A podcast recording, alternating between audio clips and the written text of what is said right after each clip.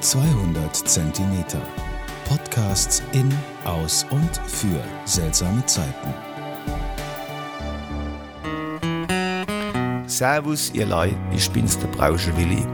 Ich wollte euch was erzählen über unser Schneegsel-Schublad.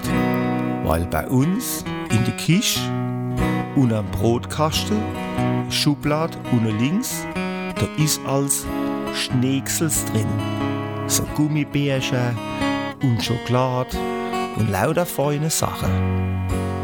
Aber seit der Fastnacht, also seit die Fastnacht rum ist, besser gesagt, ist die Schublade leer, weil meine Frau und ich mir tun so ein bisschen fasten. So, jetzt laufe ich aber furchtbar oft an die Schublade hin und mache sie trotzdem auf. Dabei weiß ich doch, dass nichts drin ist.